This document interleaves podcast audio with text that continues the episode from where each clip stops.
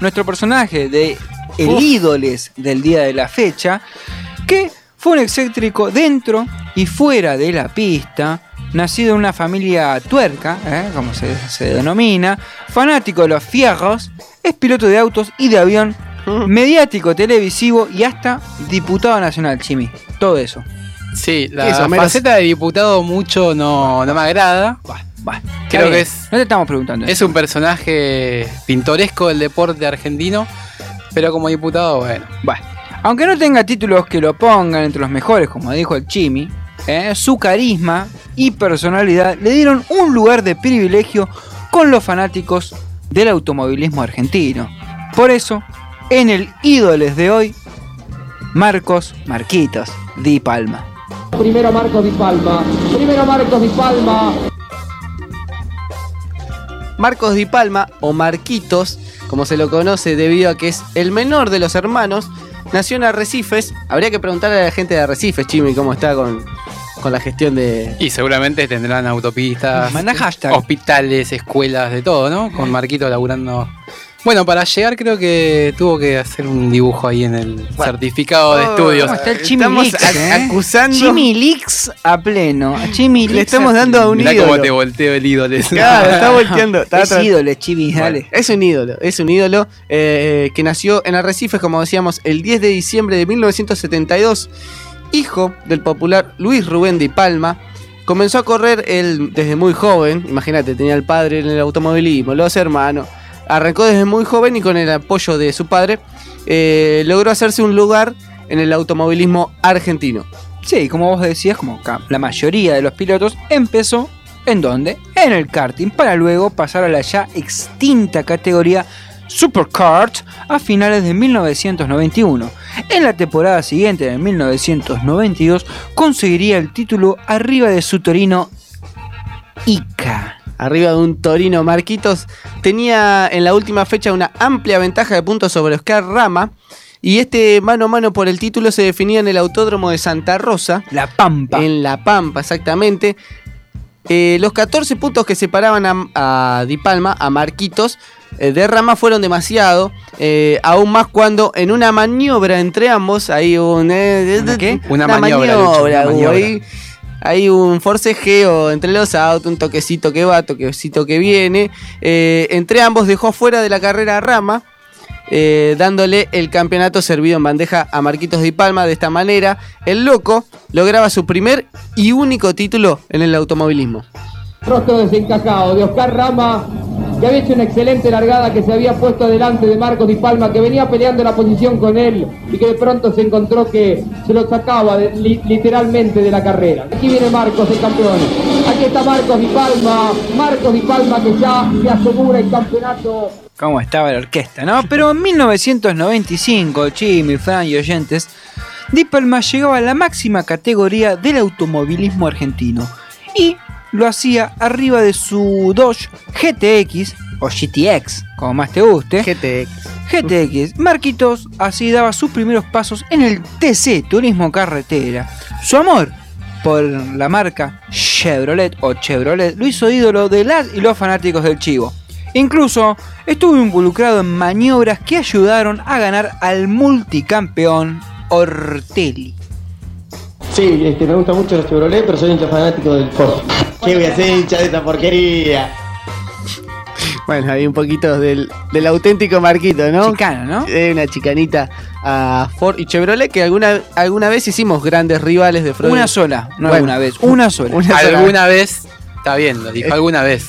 Es Me alguna gusta, vez. me gusta Chimi referí de volei, ¿no? Que no le puede decir muchas cosas. Es el abogado del diablo en este caso.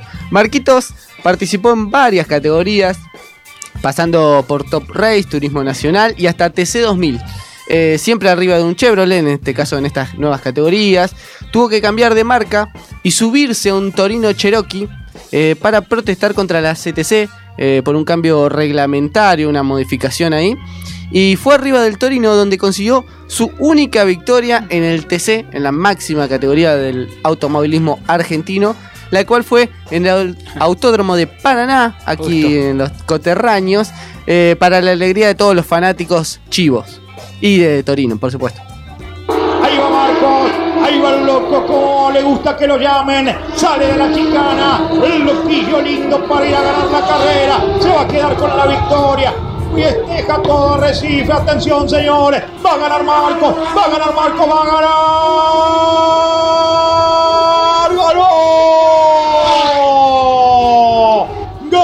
ganó Marco Di Palma.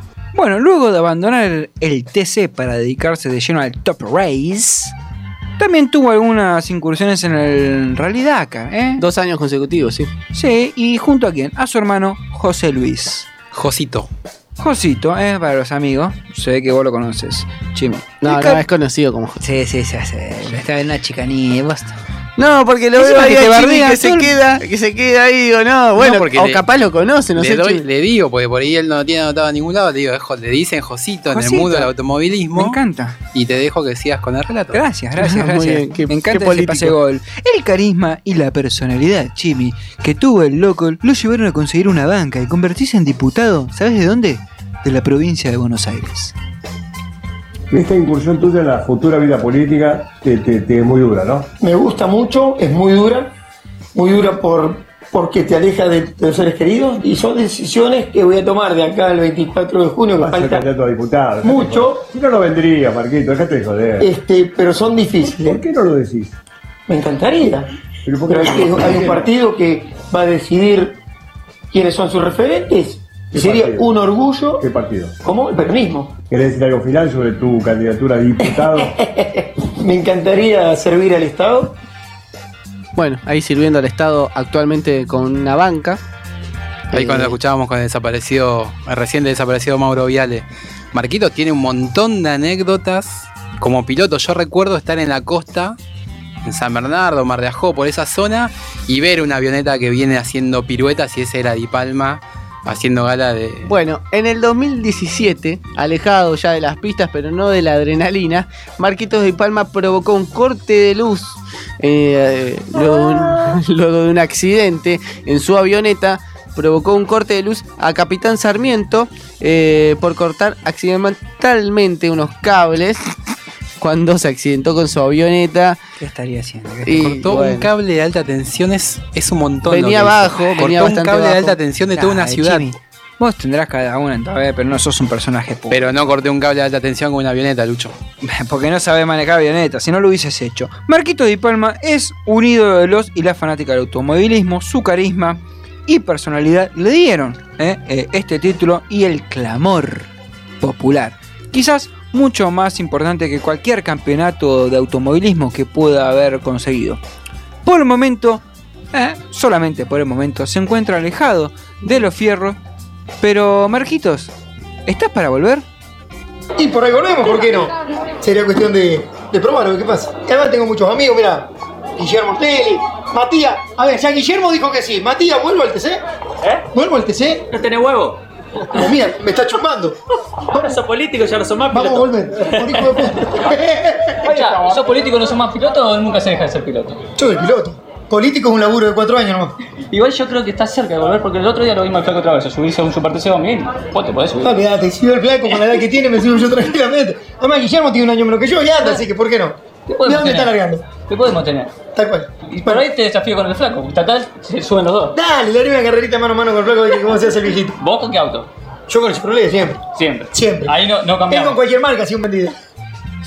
Fiel, ¿eh? Una Fiel. chicanita de nuevo a, Siempre fiel, a traverso. siempre seguro. nuestro- Claro, él fue más un ídolo de la marca por, porque siempre demostró amor por, por esa marca. Eh, como decíamos, no consiguió ningún título a nivel de TC. eh, par- estuvo manejando Chevrolet Astra en algunas categorías, Top Race. eh, pero bueno, más identificado por su amor a Chevrolet que por lo que hizo dentro de las pistas.